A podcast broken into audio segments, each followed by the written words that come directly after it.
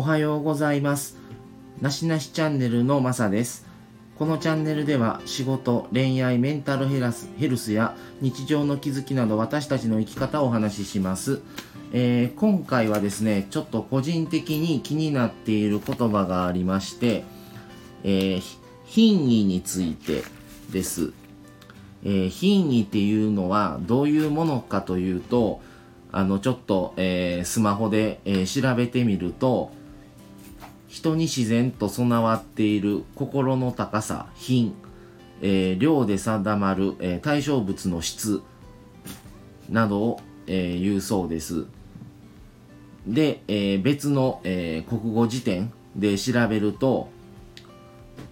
上品さ、気品、品格、えー品位を保つとか、品位にかけるっていう使い方を、えーするそうです。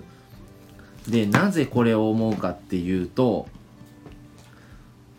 お金持ち、えー金銭的に余裕がある、イコール、じゃあ品があるかっていうと、そうではないなって思うことが、ちょくちょく、えー日常生活を、えーしている中で感じていて、それはどこで感じるかっていうと、まあ街を歩いてて、例えば、えーまあ車に関してになってしまうんですけど、高級車に乗ってる、乗ってます、家族で。で、まあその時は交差点で、まあ信号待ちを普通に立って待ってたんですけど、その時に高級車が通り過ぎたんです。で、その時に、えーまあ、えーフォードアの普通の外車だったんですけど、あれは、まあ、ま、真夏ですけど、まあ、4枚とも窓全開にして、運転席と助手席の人がタバコを外でふかして、まあ、灰を外で捨ててるんです。それ後ろの子供たちも、まあ、わーわーと喋ってる声が聞こえてきてるんです。っていうのを見ると、それって、外車に対しての乗ってるっていう、まあ、ステータスみたいな感じで乗ってるだけで品位っていうものにすごい欠けるなっていうふうに思ったりしましたでまた別の場面で普通にまあ住宅街をまあたまたま歩いてた時にまあ高級車が2台その自宅の駐車場に止まってます。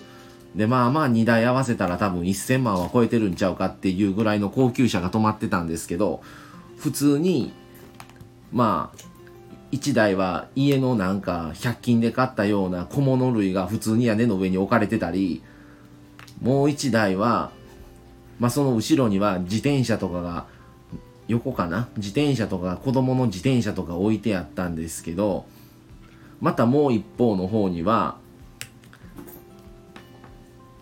なんか乾きにくかったんでしょうね。なんかふ、まあちょっとうつ手の布団みたいなんが普通にボンネットに干してあるんです。それを見たときに、それでまあそこそこ家もご立派な家やったんですけど、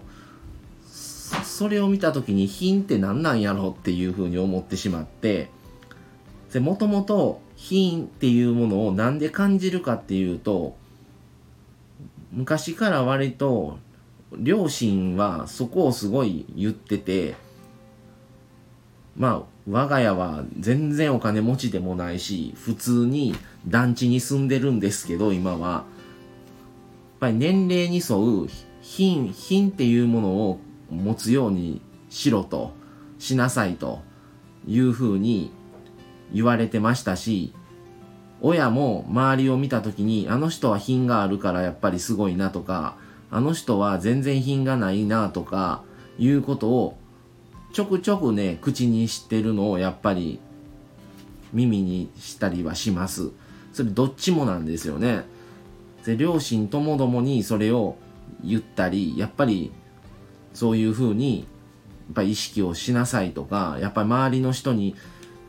もやっぱりそういう人とつながるように品のある人と付き合うようにしなさいとかいうことは結構昔からもう子供の時から、うん、まあ若い時からもう言言われてました。っていうのがあってやっぱり年相応の品っていうのは大事なんじゃないかなと。そういうのでそのその人の質みたいなものも問われてるんじゃないかなと思ったりもしますし逆にまあ余裕があっていいそれこそもう立派なところに住まれてていい車に乗ってでも品がなかったらすごい格好悪いなって思ったり見えてしそういう風に感じたり見えてしまったりもするなという風に最近すごく感じるようになりました。でまあ仕事柄やっぱりそれぞれいろんなご家庭に行くこともあるので